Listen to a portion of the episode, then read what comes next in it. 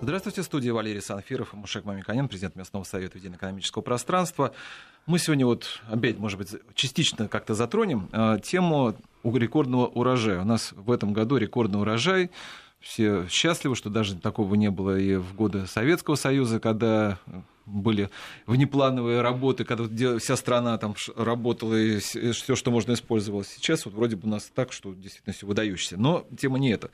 А тема следующая, что вот, э, несмотря на такой прекрасный урожай, тем не менее, многие уже говорят, у кого средства, скажем так, на грани того, чтобы выживания, что вот, э, а почему все равно вот дорожает хлеб? Мы не можем, из-за этого мы не можем себе купить какие-то продукты питания.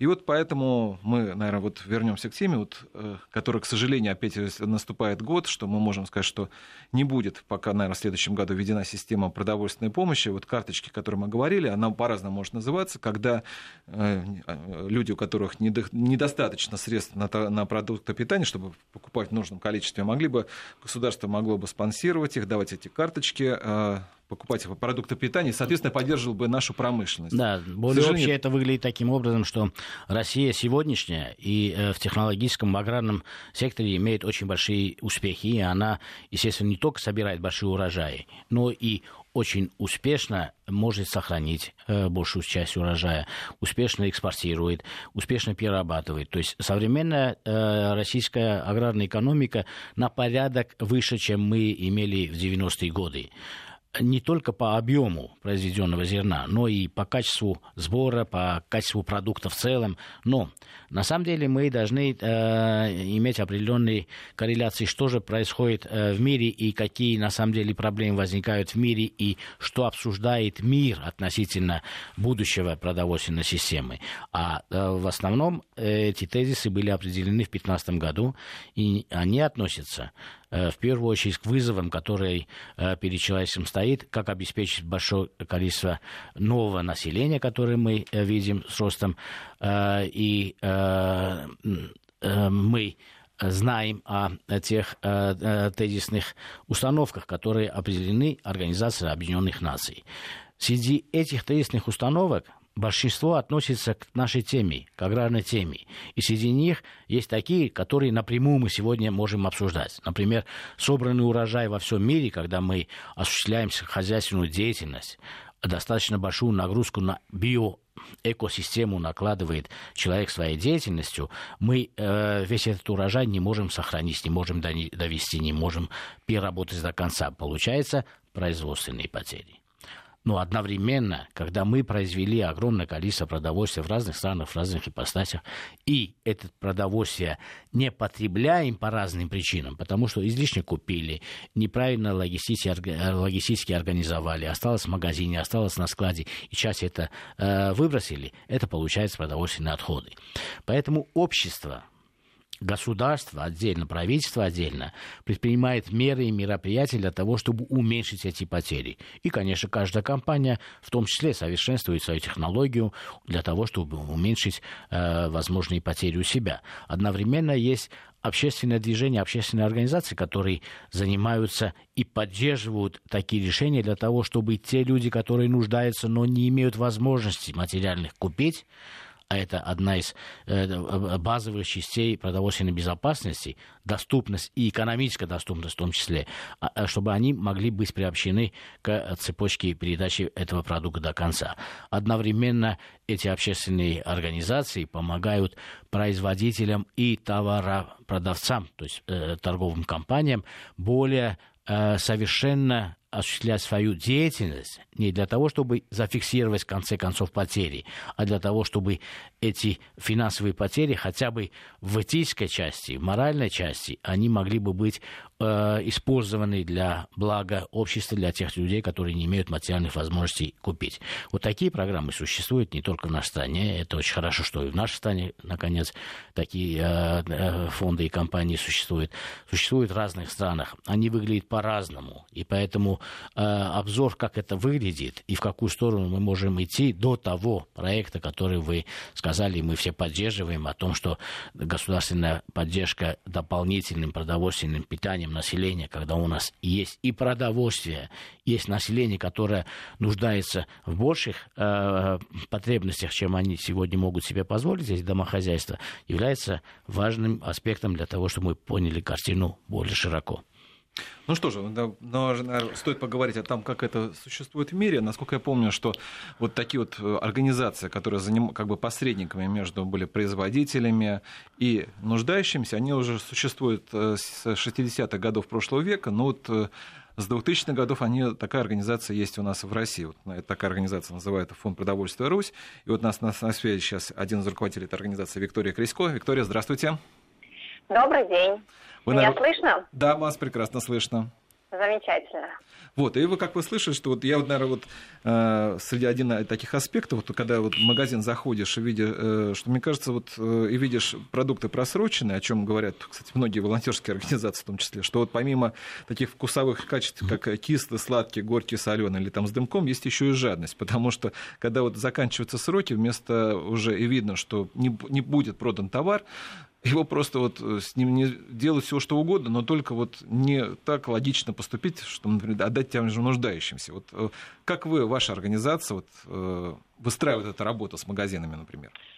торговыми сетями? А, собственно, наш фонд, фонд продовольствия Русь, он как раз работает с производителями, а, с теми производителями, у которых есть товар с ограниченным сроком хранения, но еще товар, который потребитель может использовать в питании. А, мы, соответственно, забираем эти продукты и передаем нуждающимся по всей территории нашей необъятной Родины.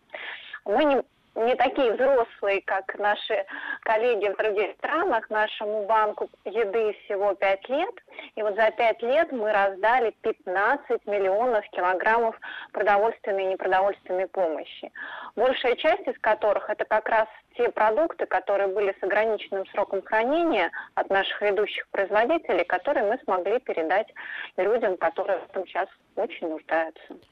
А вот как вы, кстати говоря, решали вопрос вот с сроками хранения? Потому что вы сами сказали, у нас необъятная страна, и вот без логистики здесь не обойдешься. Потому что, например, условно говоря, в Москве был получен товар, а пока он дойдет до Дальнего Востока или там до Сибири, условно говоря, он срок-то может истечь. И в итоге а, хорошая идея, она как раз вот, я думаю, что может быть такой критика к ней предъявлена по той причине, что сроки уже просрочены, чем вы кормите. Вот как этот вопрос решается у вас?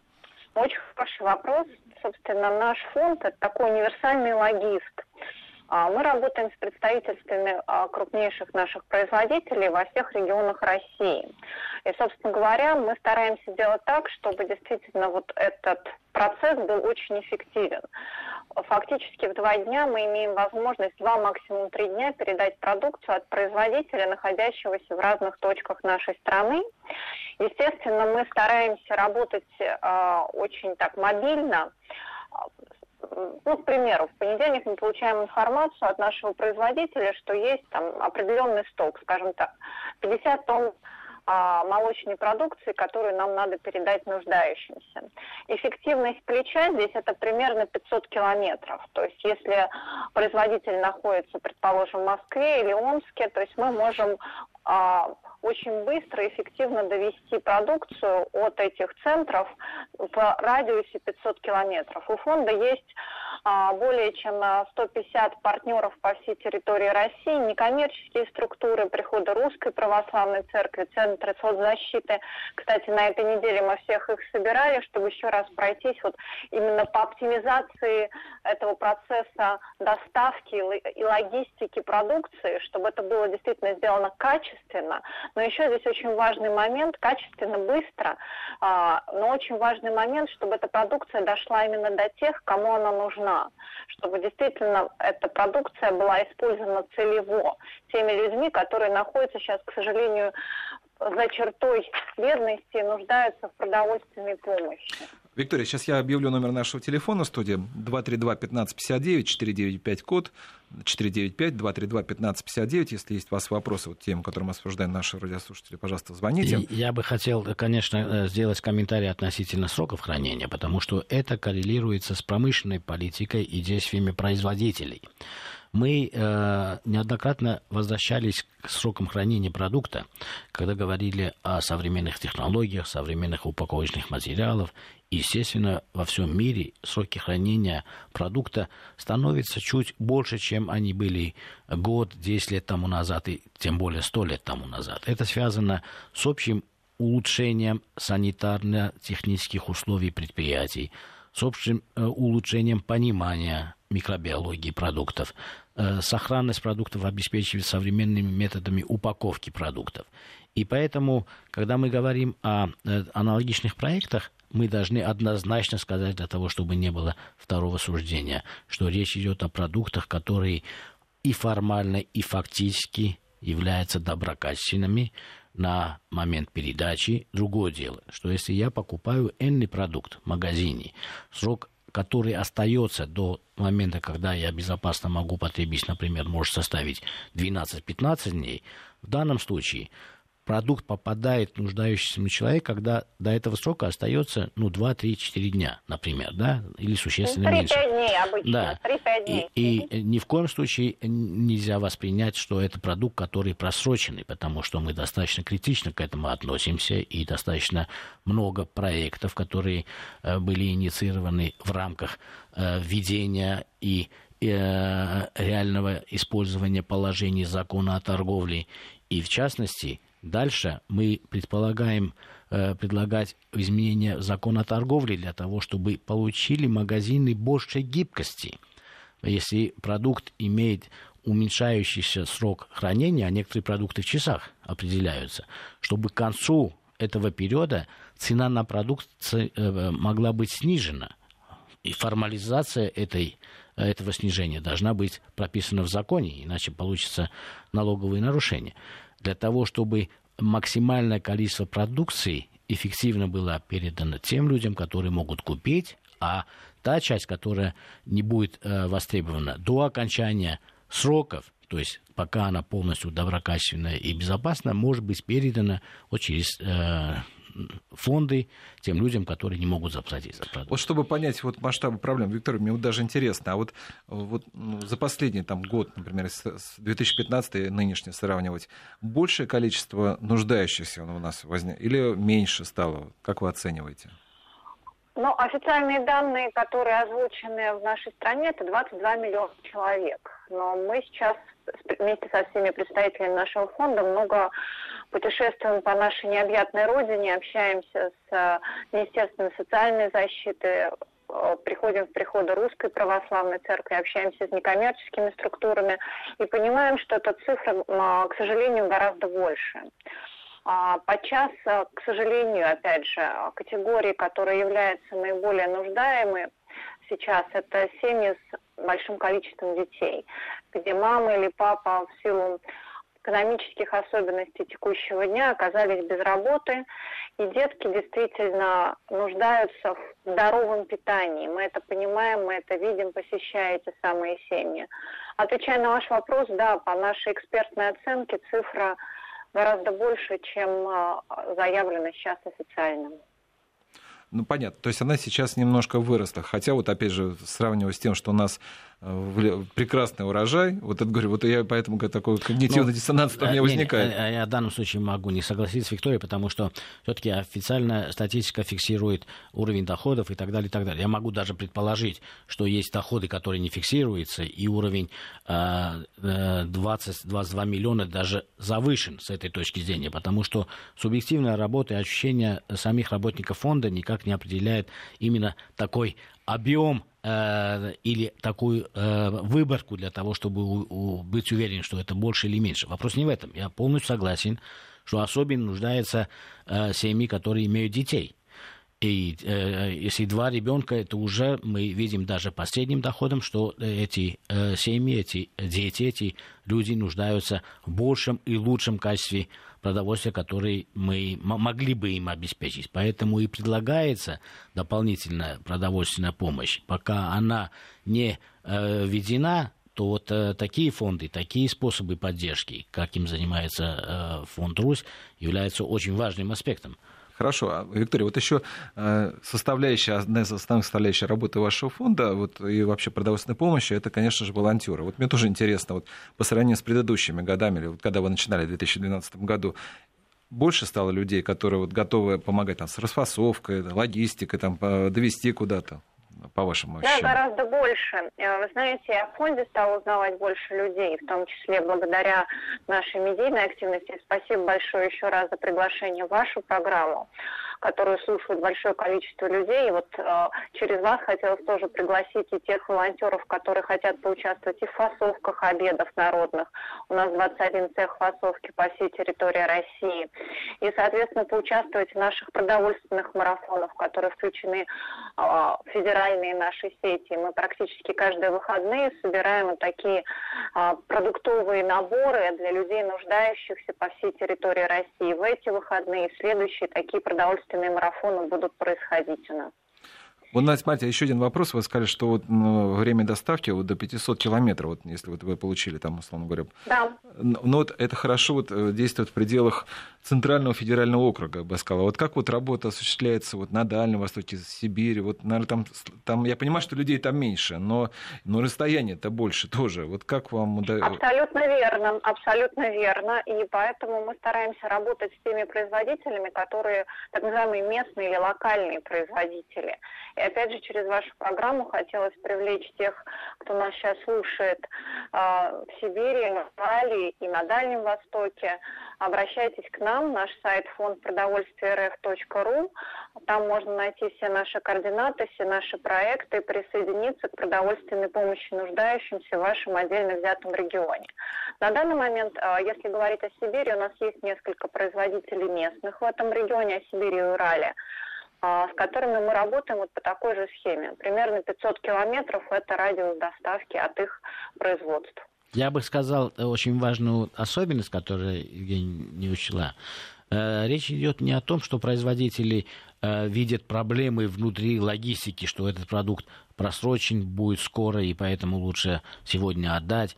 А многие производители работают по этой программе, потому что они э, считают себя и являются таковыми социально ответственными производителями. Да, Они, верно, абсолютно это верно. гуманитарное э, действие, это в проектах и стратегиях э, уважаемых компаний прописано, что они определенную часть продукции таким образом транслируют своим потребителям. Во-первых, создается лояльность самого потребителя. Во-вторых, это на самом деле э, большая временная проблема, что Россия такая глобальная продовольственная страна пока еще не имеет возможности обеспечить большим количеством товаров, нужного количества товаров, доброкачественных товаров, всем людям, которые в этом нуждаются. И поэтому это не решение э, логистических или производственных ошибок производителя продовольствия или продавца продовольствия. Но да, постоянное участие в этой программе, да. Да, это постоянное участие в таких программах позволяет время от времени решать и логистические проблемы, которые возникают у производителя. Я напомню, телефон студии 232-1559, 495 код, 232-1559, 495 код.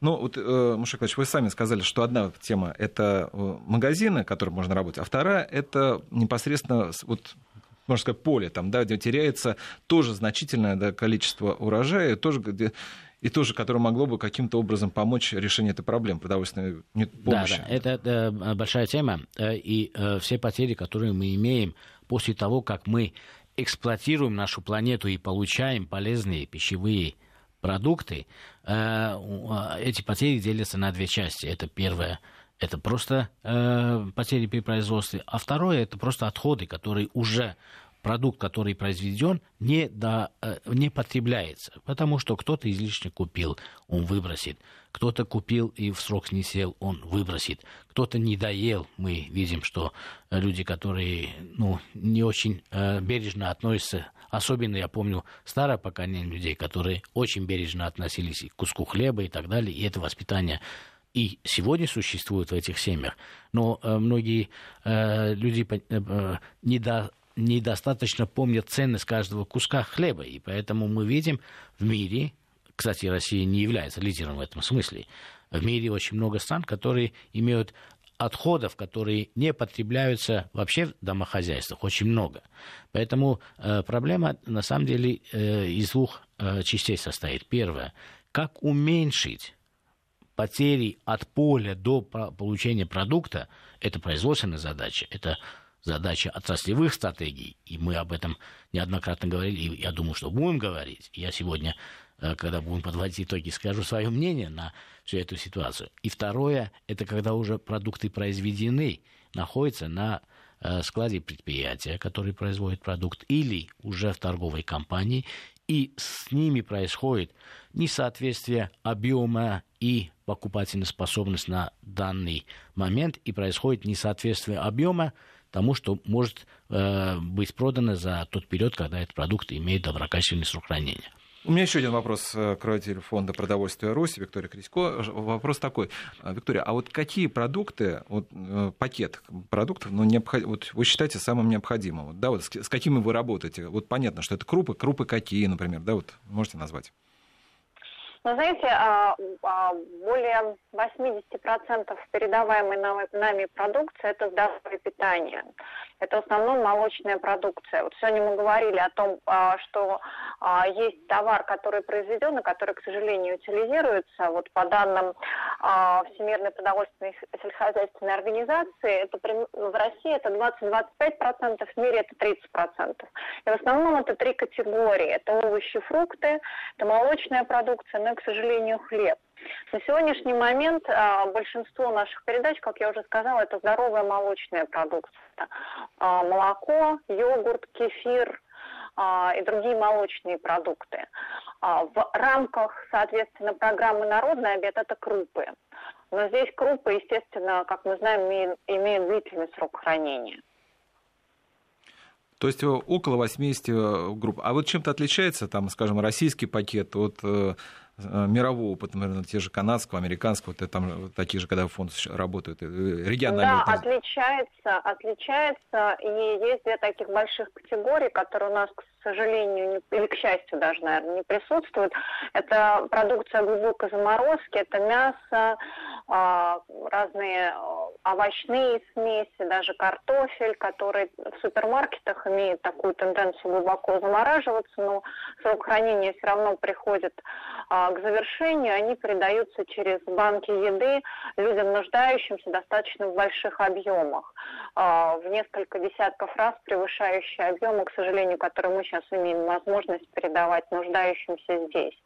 У нас, как я уже сказала, мы специализируемся на молочной продукции именно потому, что здесь есть ограниченный срок хранения, и производители с а, высокой степенью такой социальной ответственностью и желанием помочь нуждающим как раз эту категорию продукции передают а, через нас тем самым семьям с детьми, где есть такая потребность в питании. У меня есть вопрос, например, по срокам хранения хлеба, но я думаю, что сразу после новостей мы продолжим это, эту тему с э, руководителем фонда продовольствия Руси Викторией Крисько. Спасибо. Я так понимаю, что у нас еще есть какое-то небольшое время для э, э, до э, буквально несколько. Виктория, вот хорошо, вот то, что касается хлеба. Вот мы выясняли о том, что хлеб хранится не больше трех дней. Дальше должен быть храниться в холодильнике. Вот поэтому вот когда вот в вопросах логистики, мне даже интересно, как это можно вот с учетом того, что это, наверное, конечная какая-то стадия, уже он как вот выпущен, как ему удается его довести до непосредственно до потребителя, да, малообеспеченных. Но я этому уже ответить на этот вопрос уже после выпуска новостей. У нас по-прежнему на связи Мушек Мамиканян и руководитель фонда продовольствия Русь Виктория Крисько. Э, Виктория, я вот задавал в конце а, получаса предыдущего от вопроса по поводу вот хлеба, потому что мне интересно, как его удовольствие, чтобы он не испортился. Виктория? Виктория, спасибо за такой... Алло, да, меня да. слышно? Да, слышно. А, с хлебом действительно очень интересный вопрос, и спасибо за него, потому что эта тематика нами сейчас как раз плотно прорабатывается. Мы работаем с производителями в, а, в Петербурге и Москве, и сейчас как раз вышли на э, Екатеринбургский рынок. Здесь действительно моментальность должна быть еще более эффективно, нежели с молочной продукцией. Как правило, мы хлеб забираем вечером и маленькими а, газелями перевозим нуждающимся людям. В этом случае это категории, это ночлежки и какие-то центры, где а, люди без определенного места жительства проживают, чтобы мы имели возможность им передать уже а, что называется, готовый продукт, который они могут употребить вот буквально в течение нескольких часов или одного дня, последующего дня. Конечно, задача, и мы знаем, что категория хлебная, она такая интересная с точки зрения именно а, объемов по утилизации. Поэтому, опять же, очень хотелось бы поработать, и мы сейчас над, этим, над этой задачей тоже плотно трудимся, с большими производителями, хлебобулочными комбинатами, у которых наверняка есть продукция, которая возвращается из торговых сетей, ну, которую мы, как фонд, обладая такой хорошей логистической схемой, можем передать нуждающимся семьям, пожилым людям, а также тем людям, которые оказались без определенного места жительства. И как раз хлеб, как у нас говорится, всему голова, это тот продукт, который им необходим. Я напомню, телефон в Москве 232-1559, 495 код, 232-1559, 495, 495 код. И у нас на связи вот есть как раз Галина Сергеевна, у меня тоже к ней есть вопрос встречи. Галина Сергеевна, вы слышите нас? Да, я слышу вас. Вот, а вот мне интересно, извините, вот мне можно вас спросить, вот скажите, а вот вам нужна вот, вот по вашим э, доходам помощь продовольствия? Нет, ну я пенсионер, но я пока, пока я как-то э, могу себя прокормить.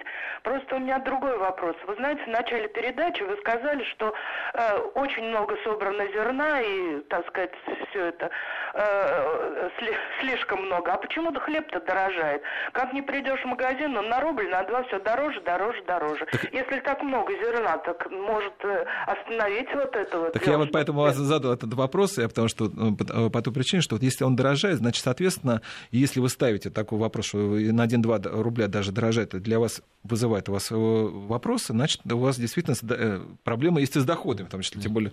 Ну, поэтому, да, да, всех. чувствительно, поэтому... Ну, я, если можно, в общих чертах отвечу на это, потому что есть фон инфляции, и фон инфляции есть в каждой стране, э, и э, мы знаем, что правительство России максимально сдерживает инфляцию, и в этом году мы получаем э, норму э, инфляции, которая существенно меньше, чем было в предыдущие периоды.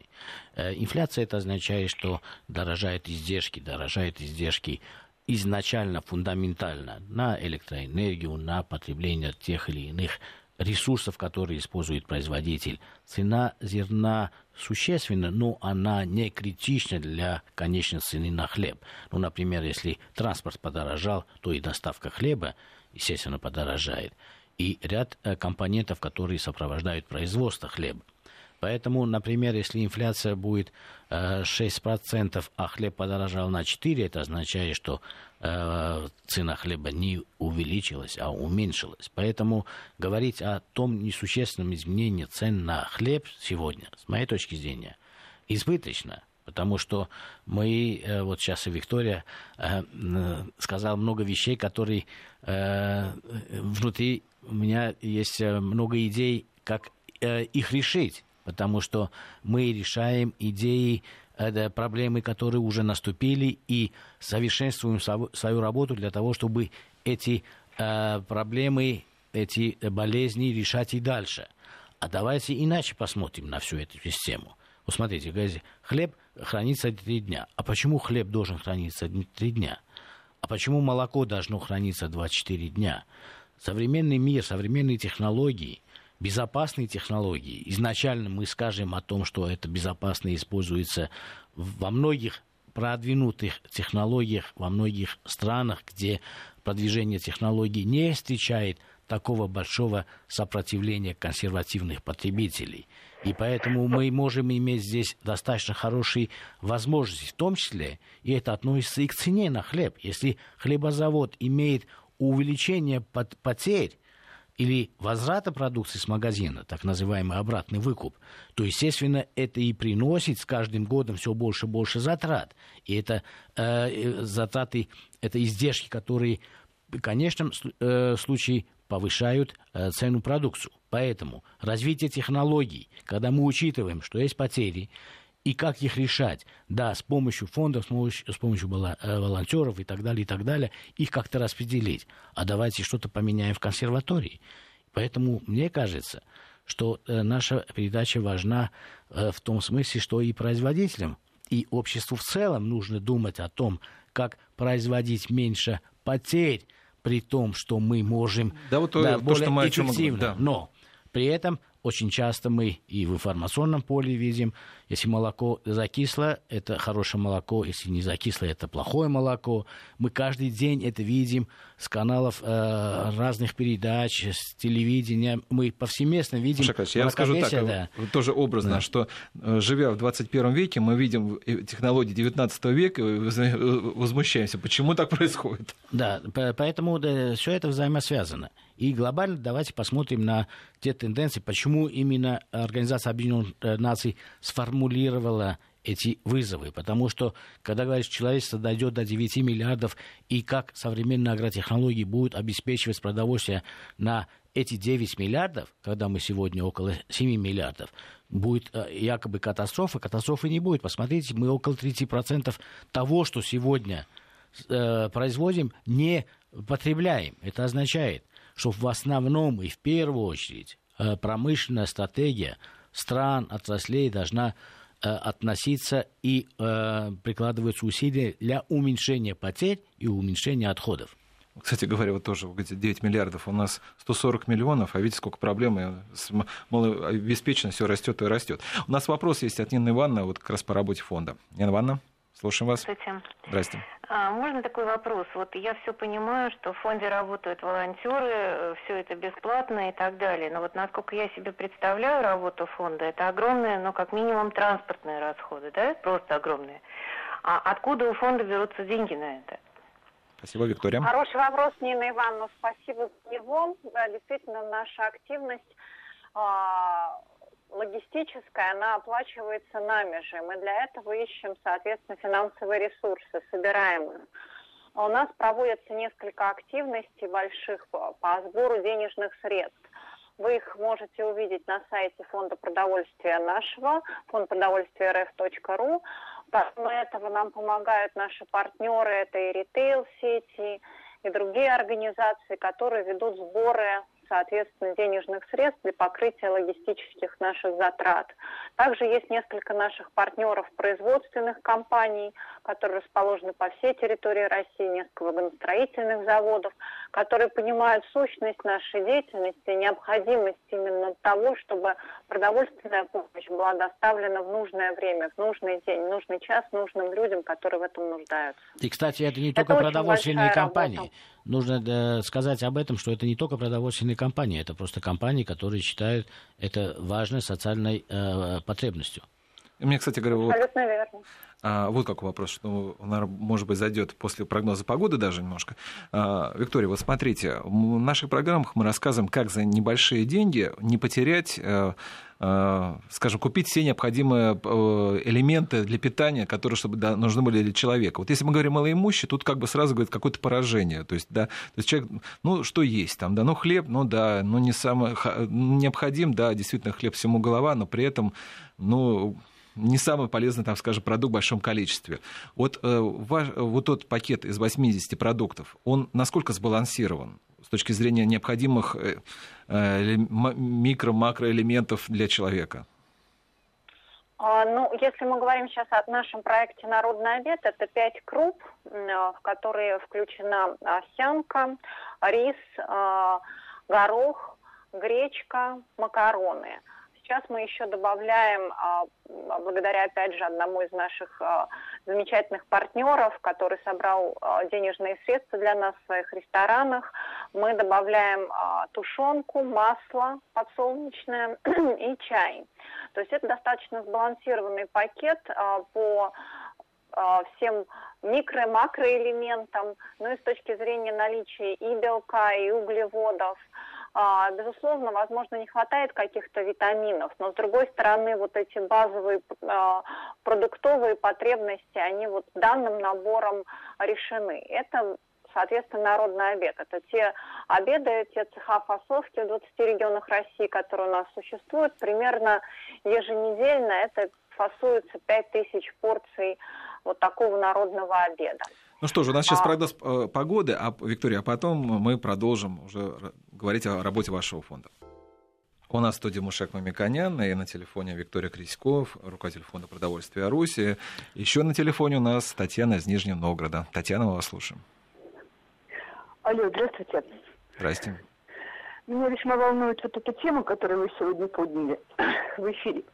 Потому что как раз на днях, буквально, наверное, неделю-две тому назад, мы наблюдали такую картину в одном из магазинов Нижнего Новгорода, крупной сети известной, как служащие собирают продукты, у которых подходит срок годности к окончанию, и складывают их в корзину. Ну, мы спросили, что они будут делать с этими продуктами. Они сказали, что, к сожалению, эти продукты будут уничтожены. Что есть пресс рядом с магазином большой, и после окончания сбора, а, а это только было начало еще э, момента сбора, и продукты были очень хорошие. Термостатная ряженка, Э, Простокваша. Я специально сделала фотографии и в Фейсбуке выложила тогда. Татьяна, извините, можно вопрос сразу уточняющий? А сроки да, были про- просрочены у этих продуктов или нет? Нет, нет. Вот буквально они, они э, еще вот сегодня, завтра можно было использовать эти продукты, что и обидно. Я говорю, ну, может быть, вы каким-то образом наладите отдачу этих продуктов э, людям, которые нуждаются, или цены как-то можно будет снизить. Потому что ну, вот эти магазины, хорошие, новые, дорогие, практически пенсионеров я в этих магазинах и не вижу.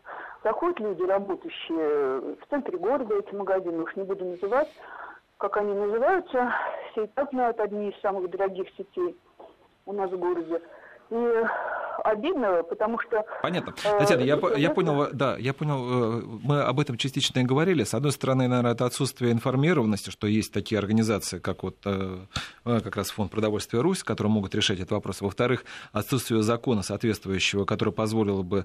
По прода... Нужно по... упрощение закона о торговле. Да, о торговле, который... Кстати, он как раз достаточно глубоко изучает эти взаимоотношения и производителей, и продавцов, и потребителей.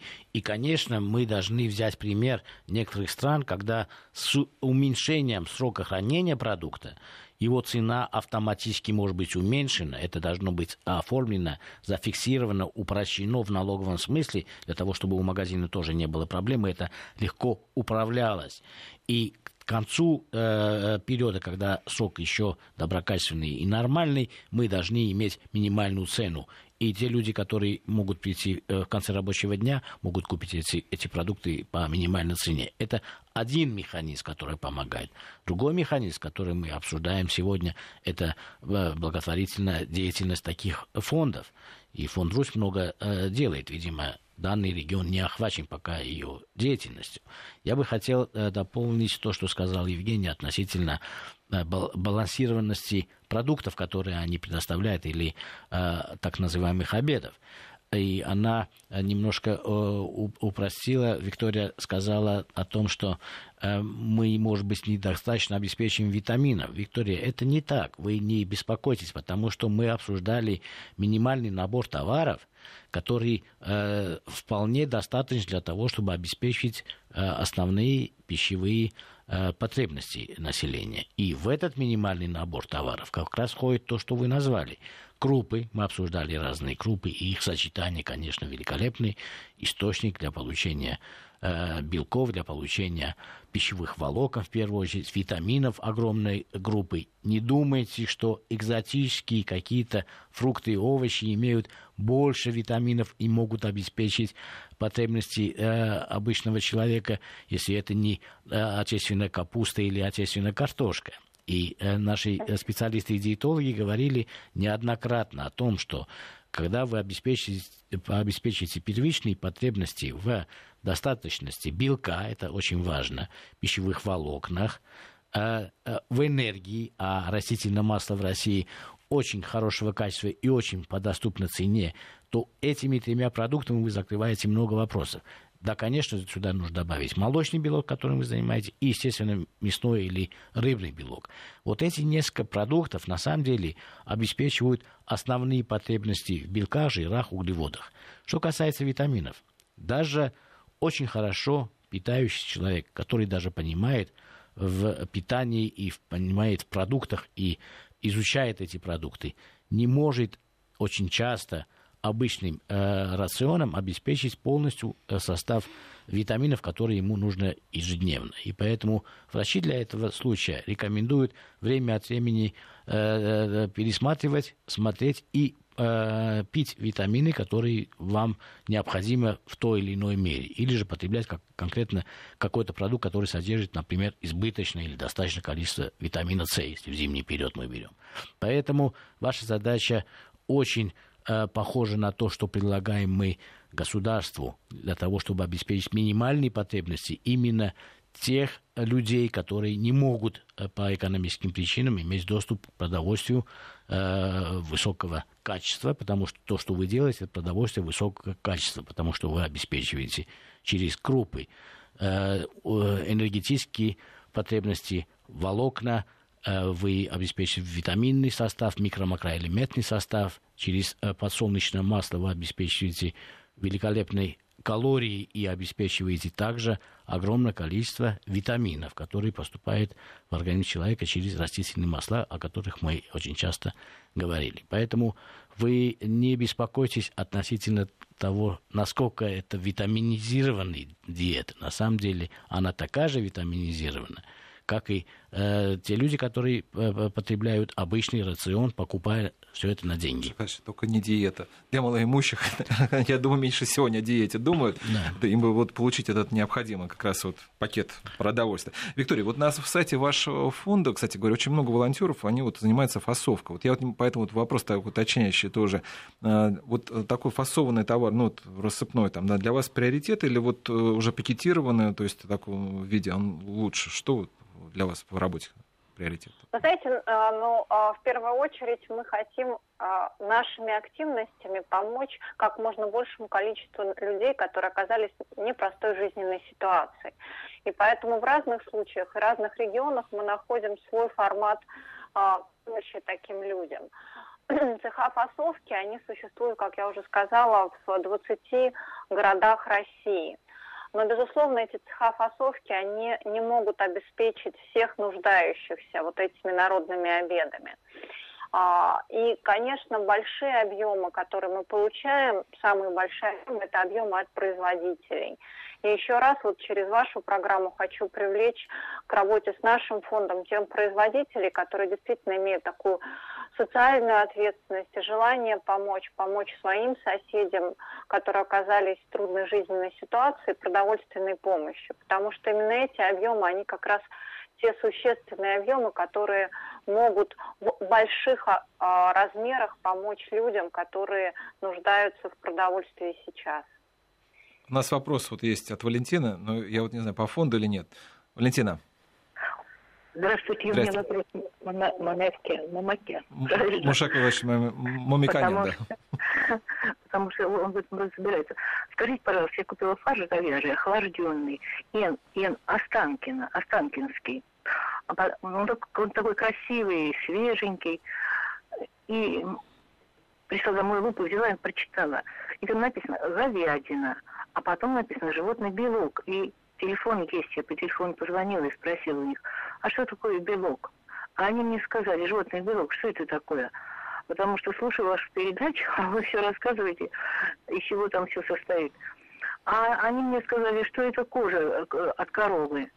Но я вам Понятно. Э, скажу... Подождите, да. я скажу вот еще что. Буду... Я, я, я э, перестала с ними разговаривать. И вот еще ароматизатор. Они говорят, и комплексные пищевые добавки. А говорят, оставьте у вас телефон, а вам потом вот из, из, из лаборатории позвонят. Я вам ну, да, а без лаборатории скажу, о чем идет речь.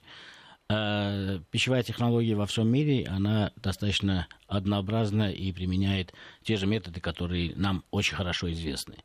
Э, э, если производитель фарша добавляет туда другие ингредиенты, это означает, что он не хочет ухудшить, а хочет улучшить. Если бы он хотел ухудшить, или удешевить э, стоимость продукта, он бы добавил больше углеводов муки, потому что дешевле, а животный белок это существенно дороже, чем сам фарш. Да, животный белок получается не из кожи, это упрощенное представление, а получается из э, э, мышечной ткани, из коллагеновой ткани, которая есть в продукте, и это улучшает текстуру товара. А пряноароматику вы так и так добавляете, потому что вы можете добавить мало или много, можете ошибиться, а производитель делает для вас стандартную смесь, которая вам может нравиться. Если вам этот фарш не будет нравиться по вкусу, то вы не будете в следующий раз покупать. Поэтому вы можете сами делать фарш или же купить готовый фарш. Этот производитель очень, э, мне кажется, репутационно очень сильный и нормальный. Маша Николаевич, мы, наверное, по этой теме поговорим, наверное, да. отдельно, а вот у нас остается буквально 30 секунд, чтобы подвести итоги. Я, во-первых, э, хочу э, выразить большую признательность Виктории, что она инициативно, ее команда производит очень много работы для того, чтобы уменьшить, во-первых, потери, но еще в большей степени ее работа связана с тем, чтобы обеспечить большое количество людей э, полноценными продуктами питания. Это очень ответственная работа, социально значимая работа, важная работа. Я бы хотел призвать производителей одновременно думать о технологиях, как сделать, чтобы потери были меньше, как сделать, чтобы логистика была лучше, одновременно участвовать в программе э, фонда «Русь». Я благодарю руководителя фонда продовольствия «Русь» Викторию Крисько, Мушак Мамиканяна. Программу провел Валерий Санфиров. Всего вам доброго.